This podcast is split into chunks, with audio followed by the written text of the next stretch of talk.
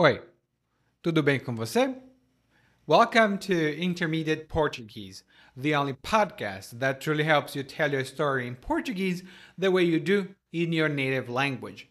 This is Ali coming to you from rainy Salvador, Bahia. And why did I say Salvador, by the way? It's Salvador, here in Bahia. And today, after listening to this episode, you'll have some good vocabulary to talk about memories of the past, specifically if you're talking about your hometown or your homeland. And here we are talking about a very um, not advanced hometown, so to speak.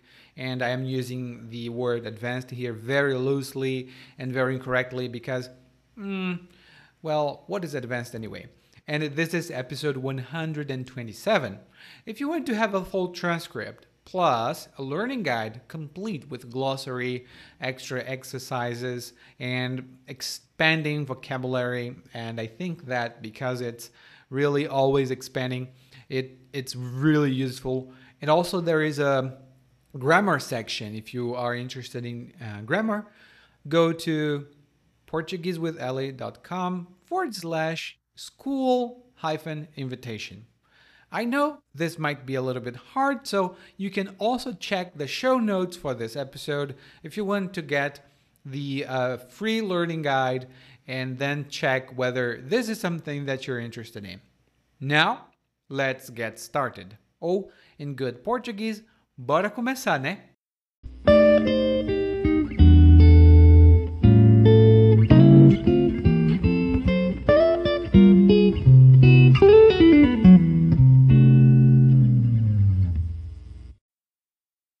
Nunca deixo de me surpreender quando revejo minha cidade natal.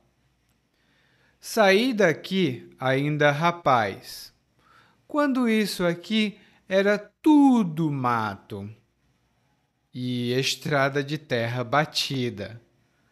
Quando chovia, era um lamaçal medonho. Ficava difícil até andar a pé Imagine de carro. E tampouco tinha carro para começo de conversa. Vazei daqui para escapar da fome. E também almejava muita coisa que a cidade não podia suprir. Então, foi mais que natural que eu pusesse o pé na estrada e, com a cara e a coragem, me aventurasse na capital. E foi uma aventura e tanto. Passei necessidade, comi o pão que o diabo amassou, amarguei meses e meses de sofrimento, mas no fim valeu a pena. Montei um negócio, me casei com uma mulher maravilhosa, botamos dois filhos no mundo. Tudo conforme manda a cartilha. Mas, se tem uma coisa que nunca consegui deixar de mão, foi a saudade que sinto da minha terrinha. Todo dia me levanto pensando na minha casa onde nasci e cresci. Era um lugar feio e quente, e podia não valer um vintém, mas era mais bonito do que qualquer outro lugar, porque era meu lugar.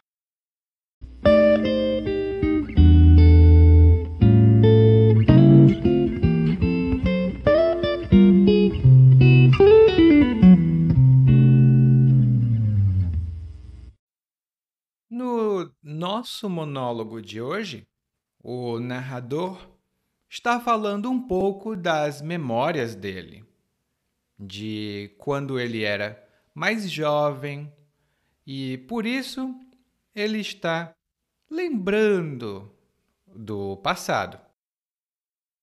E ele começa dizendo que ele nunca deixa de se surpreender quando ele revê a cidade natal. E aqui nós temos já três ótimas expressões para ver um pouco mais é, de perto, né? E a primeira expressão é que ele diz que ele nunca deixa de se surpreender. E deixar de, você pode até pensar: ah, deixar de é muito fácil. Mas isso tem alguns significados. Quando você diz deixar de fazer alguma coisa, isso significa que você para de fazer essa coisa. Você cessa essa coisa. Por exemplo, eu deixei de fumar e de beber quando eu tinha 25 anos. Eu deixei de fumar e de beber quando eu tinha 25 anos. E esse é o significado mais comum da expressão deixar de. Você vai ver no guia de aprendizagem de hoje que nós temos outros significados também muito interessantes. Não tão comuns, mas muito interessantes. A outra expressão que o narrador utilizou foi rever. Eu revejo, rever. E rever significa ver de novo, ver mais uma vez, normalmente depois de ver há algum tempo atrás, né? geralmente tem um período. Inclusive, a palavra revisão vem do verbo rever. Hum? Por exemplo, eu sempre fico feliz quando eu revejo esse filme. Eu sempre fico feliz quando eu revejo esse filme. Outro exemplo é: eu quero rever meus amigos depois de me vacinar. Eu quero rever meus amigos depois de me vacinar. E isso é verdade. Eu quero mesmo rever meus amigos. E em português, nós temos muitos verbos que são formados assim. Nós temos ver e rever, ter e reter. E no dicionário, aliás, no, no guia de aprendizagem de hoje, nós vamos ter uma lista de verbos interessantes que são compostos do verbo ver, tipo rever, antever, prever e por aí vai. E quando o narrador fala da cidade natal, isso significa a cidade onde ele nasceu, né? Onde ele era bebê e nasceu. Hum? Onde a mãe dele teve essa pessoa. Por exemplo, Faz muito tempo que não visito minha cidade natal. Faz muito tempo que não visito minha cidade natal. E minha cidade natal, aqui no Brasil, é Fortaleza. Eu nasci em Fortaleza, mas não passei muito tempo lá. Depois de uma semana, minha família foi para outra cidade. Então, minha cidade natal é Fortaleza, mas não faz muita diferença. e o narrador conta ainda que ele saiu da cidade natal quando ele era rapaz. E rapaz é um homem jovem, normalmente abaixo dos 30 anos, mas as pessoas às vezes usam rapaz para quem é um pouco mais velho, mas normalmente é uma pessoa mais jovem, hum? um homem mais jovem. Uma mulher é uma moça. Nós temos uma palavra feminina para rapaz, mas ela é um pouco vulgar aqui no Brasil. Então nós não utilizamos essa palavra. Hum? E o narrador continua então, dizendo que quando ele saiu da cidade, ele era rapaz, ele era muito jovem. E ele dizia, aliás, ele disse que quando ele saiu, a cidade era tudo mato. e também disse que as estradas eram de terra batida. Aqui nós temos uma expressão importante porque ela é muito utilizada informalmente pelos brasileiros. E a expressão é mato. E o mato é a vegetação, são as plantas que normalmente crescem sem nenhum controle e sem nenhum tipo de é, ordem também. Normalmente é um lugar um pouco feio, porque não é possível viver ali ou passar por ali, porque parece selvagem, parece da selva. E quando os brasileiros dizem que um lugar é só mato ou é todo mato, isso significa que esse lugar não é muito avançado, não tem muitas coisas que uma cidade grande tem. Não é muito legal dizer que a cidade onde você mora é tudo mato. a não ser que você não goste do local. Se você não gostar, não tem problema. Pode dizer: "Ah, isso aqui é tudo mato". Mas normalmente nós não gostamos de dizer isso sobre nossa cidade. Hum? E quando o narrador fala sobre a estrada de terra batida, ele está falando de um tipo de estrada muito comum no interior do Brasil.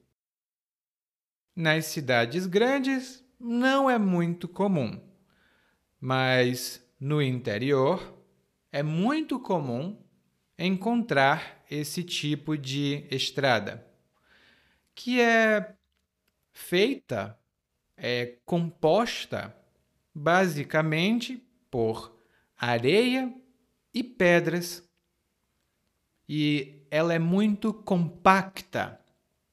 Ela é compacta.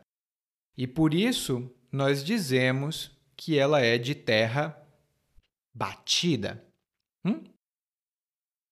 E então o narrador continua dizendo que quando chovia era um lamaçal medonho e ficava difícil de andar a pé. Imagine de carro. Bom, quando ele fala que era um lamaçal, o lamaçal é um lugar com muita lama, muita, muita lama. E a lama é a areia com água. Hum? Fica aquela textura de massa. Hum? Parece uma pasta às vezes, mas normalmente parece uma massa. E quando chove numa estrada de terra batida, forma muita lama, né? Então fica um lamaçal. Mas não é um lamaçal comum que o narrador descreve. Ele está falando sobre um lamaçal medonho. E medonho tem relação com a palavra medo. E se uma coisa é medonha ou uma pessoa é medonha, isso significa que ela causa medo, ela causa espanto. Você fica, nossa, que medonho. e um exemplo é eu não gosto de ver essas notícias porque todos esses acontecimentos são medonhos. Eu não gosto de ver notícias porque todos esses acontecimentos são medonhos. No guia de aprendizagem, você vai ver uma descrição mais detalhada dessa palavra, hum? porque ela tem outros significados. E então o narrador fala que era difícil andar a pé, muito menos fácil era andar de carro, né? Não não era possível andar a pé, muito menos de carro, e depois ele diz que tampouco ele tinha carro, para começo de conversa. E tampouco é uma palavra que significa também não. Ela nós utilizamos essa palavra para reforçar ou para enfatizar uma coisa negativa ou uma frase negativa. Por exemplo, eu não falo inglês, tampouco espanhol. Eu não falo inglês, tampouco espanhol.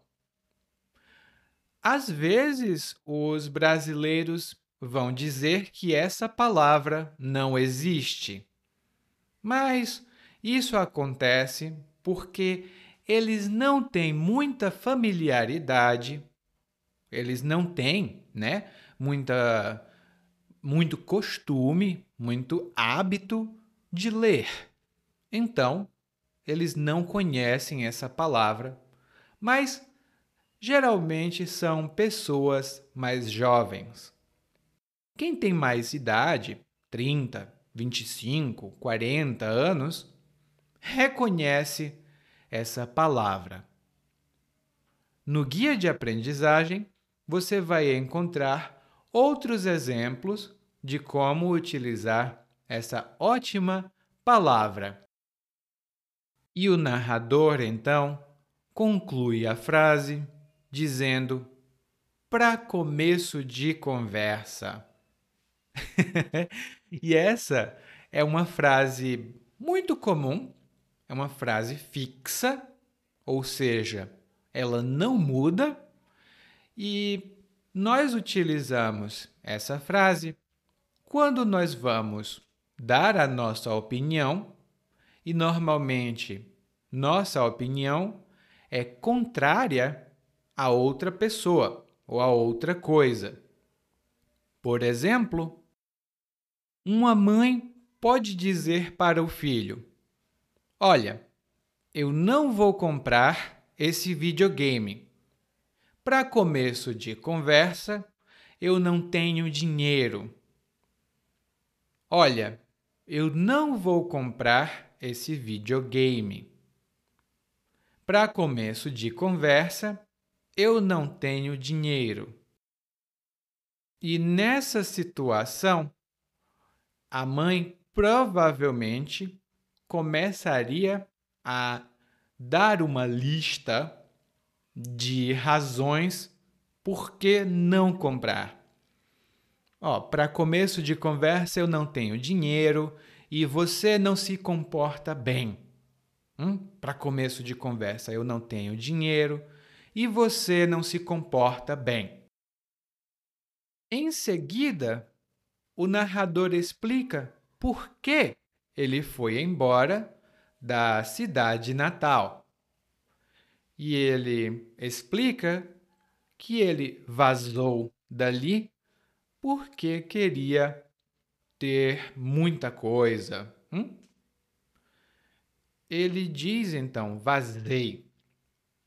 E vazar de algum lugar é uma frase, aliás, é uma palavra informal hum? e significa ir embora de um lugar e normalmente é ir embora rapidamente. não é devagar, não. É muito rápido. Hã? Por exemplo, ei, vamos vazar. A polícia está chegando. Ei, vamos vazar. A polícia está chegando. Normalmente parece um tipo de fuga. Você está escapando. Hum? E quando eu era adolescente, eu lembro que as pessoas diziam para o grupo de adolescentes: vazem, vazem. E isso significava: vão embora, vão embora, vão para casa. Hum? E ele diz que ele queria muita coisa, né? mas a cidade não podia suprir. Ele tinha grandes objetivos, mas a cidade não podia suprir. E suprir significa dar ou trazer um suprimento, uma coisa que é muito necessária. Pode ser talvez comida, pode ser talvez é, dinheiro, mas suprir significa fornecer algo que é necessário para essa pessoa ou para essa instituição. E aquilo que é suprido se chama suprimento. Então, por exemplo, a nossa empresa parou de funcionar por uma semana porque não temos suprimentos para a produção. A nossa empresa parou de funcionar por uma semana porque não temos suprimentos para a produção. Hum? E como a cidade natal não podia suprir o que o narrador é, queria e aquilo de que ele precisava, o narrador foi embora com a cara e a coragem. ele foi embora com a cara e a coragem. E quando você faz alguma coisa com a cara e a coragem, significa que você não tem o necessário, mas você vai fazer mesmo assim. Você não está preparada, você não está preparado, mas você vai fazer mesmo assim.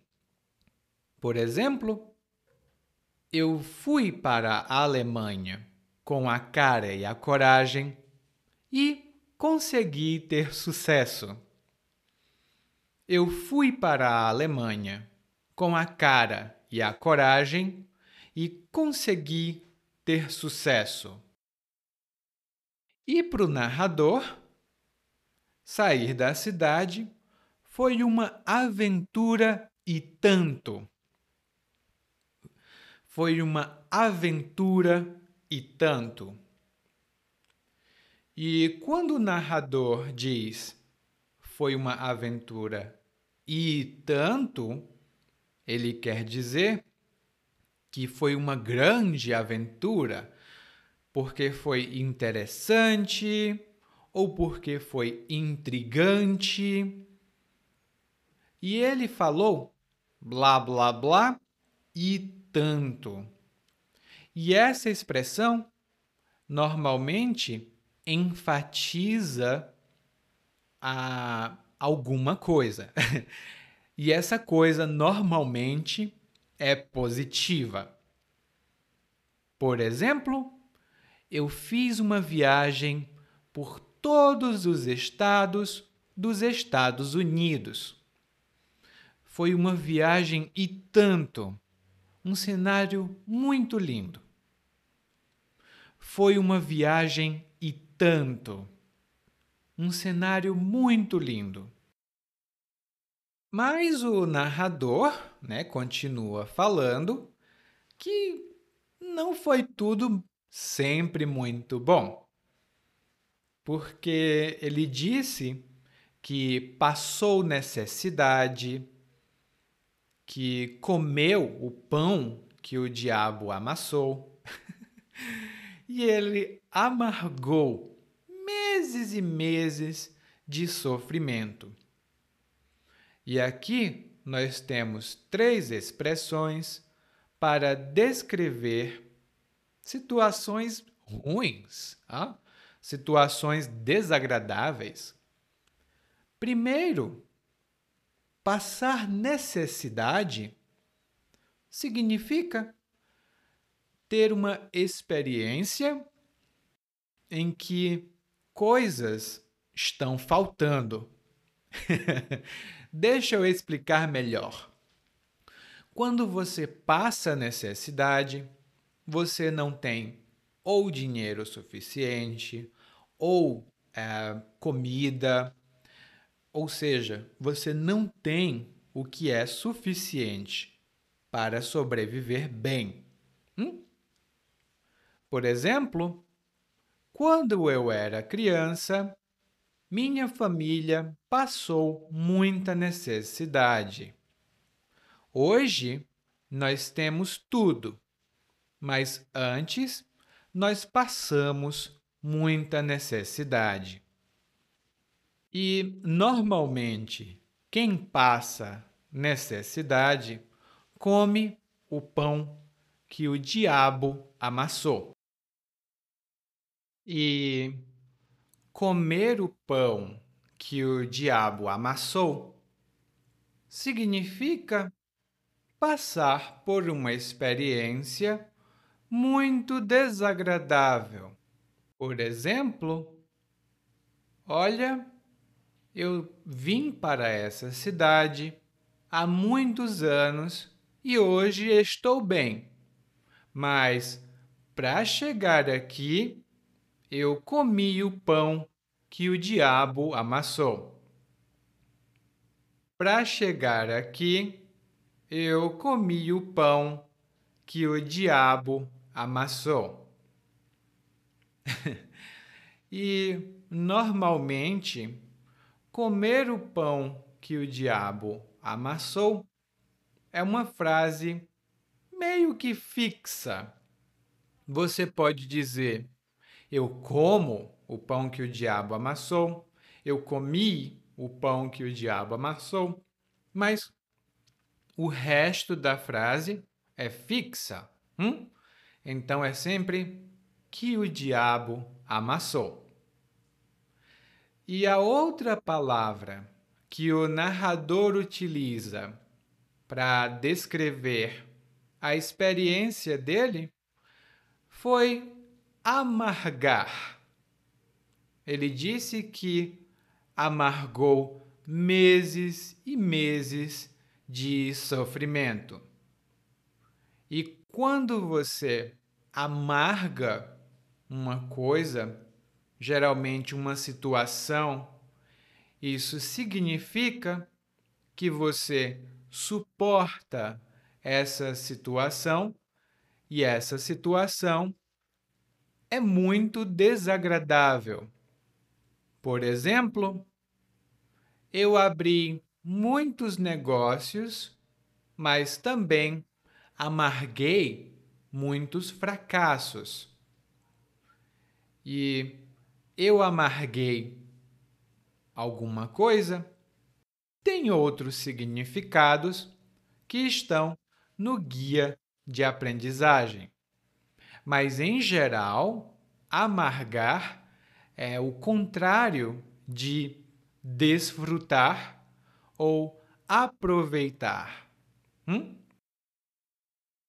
Mas depois de amargar tanto sofrimento, depois de comer o pão que o diabo amassou e passar tanta necessidade, o narrador conseguiu ter o que ele queria.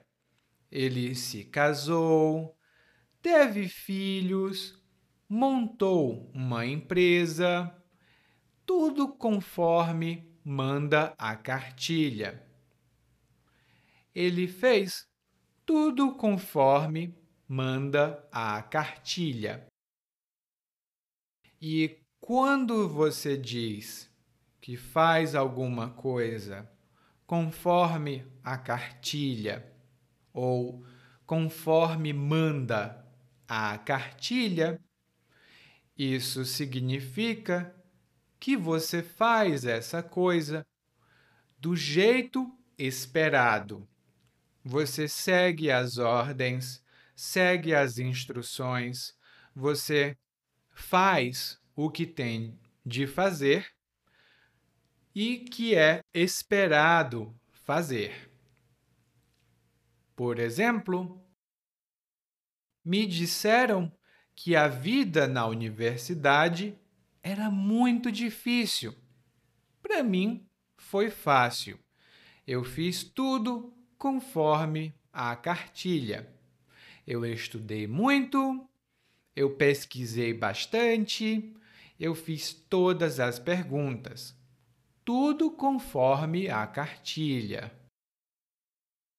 E no guia de aprendizagem tem uma pequena explicação sobre o que é a cartilha. E é uma coisa que muitos brasileiros conheceram no passado, mas que hoje já não se conhece mais, né?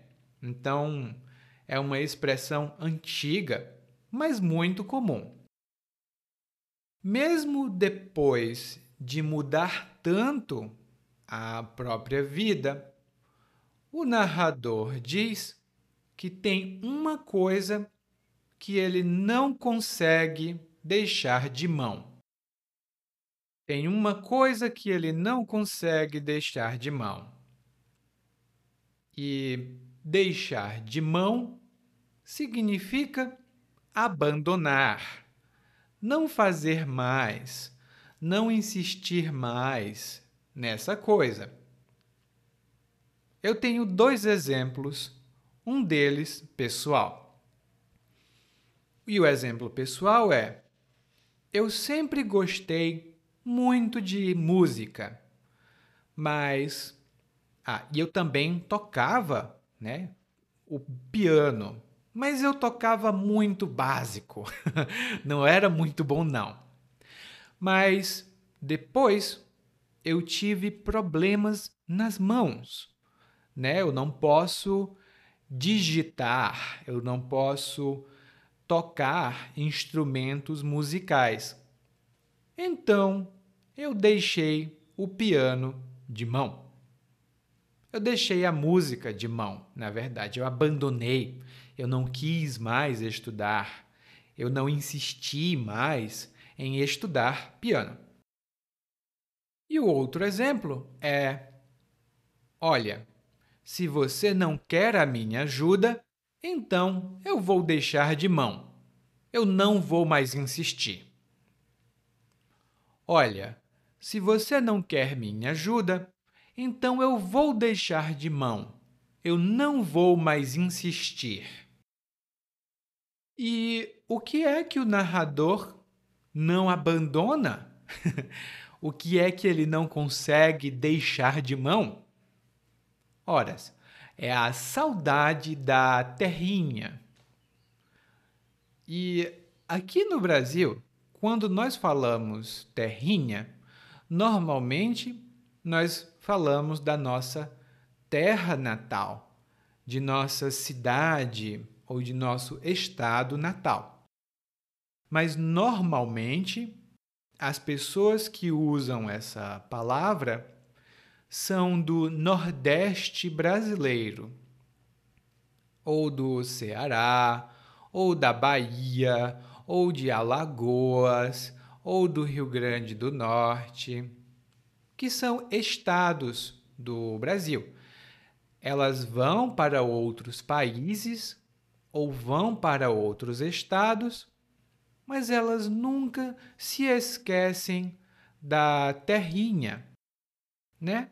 Elas nunca se esquecem da terrinha, das origens delas. Você pode utilizar essa expressão e os brasileiros percebem imediatamente que você está falando sobre sua cidade natal ou sobre o seu estado natal ou até sobre o seu país natal. Hum? Então, pode utilizar essa expressão, não tem problema. E o narrador então diz: Olha, era um lugar feio, era um lugar feio e quente, e podia não valer um vintém, mas era bonito, mais bonito do que qualquer outro lugar, porque era o meu lugar. Que bonito, né? e o narrador diz então que não valia um vintém, ou podia não valer um vintém. E essa é uma expressão sempre negativa, tá? Você pode dizer que algo ou alguém não vale um vintém. E isso significa que essa coisa ou que essa pessoa não tem valor. ela não vale um vintém. Por exemplo, eu não quero mais esse computador, mas eu não posso vendê-lo porque ele está muito velho e não vale nenhum vintém. Ele não vale nem um vintém. Você pode dizer valer, aliás, não valer um vintém ou não valer nem um vintém. Nem, nesse caso, é um reforço, é para ficar mais forte. E aqui é uma nota pessoal minha, do Eliakim, para você.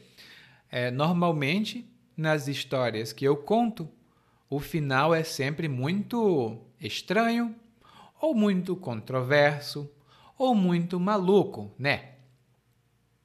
Mas hoje, o final é um final bonitinho. é um final que não é triste, mas também não é profundamente feliz. Porque o narrador não está na terra natal dele. Coitado. Eu também não estou na minha terra natal, mas eu gosto muito de onde eu estou. Agora nós vamos ouvir o monólogo mais uma vez, mas dessa vez na velocidade natural. Nunca deixo de me surpreender quando revejo minha cidade natal. Saí daqui ainda rapaz, quando isso aqui era tudo mato e estrada de terra batida. Quando chovia, era um lamaçal medonho, ficava difícil até andar a pé, imagine de carro. E tampouco tinha carro para começo de conversa. Vazei daqui para escapar da fome e também almejava muita coisa que a cidade não podia suprir.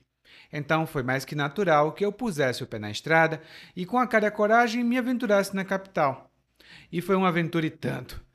Passei necessidade, comi o pão que o diabo amassou, amarguei meses e meses de sofrimento, mas no fim valeu a pena. Montei um negócio, me casei com uma mulher maravilhosa, botamos dois filhos no mundo, tudo conforme manda a cartilha. Mas se tem uma coisa que não consegui deixar de mão, foi a saudade que sinto da minha terrinha. Todo dia me levanto pensando na minha casa onde nasci e cresci. Era um lugar feio e quente e podia não valer um vintém, mas era mais bonito do que qualquer outro lugar porque era meu lugar. Oi. Se você ouviu esse podcast até aqui, significa que você pode entender português muito bem. E se você já quer melhorar o seu português, você pode ir para guide.intermediateportuguese.com guide.intermediateportuguese.com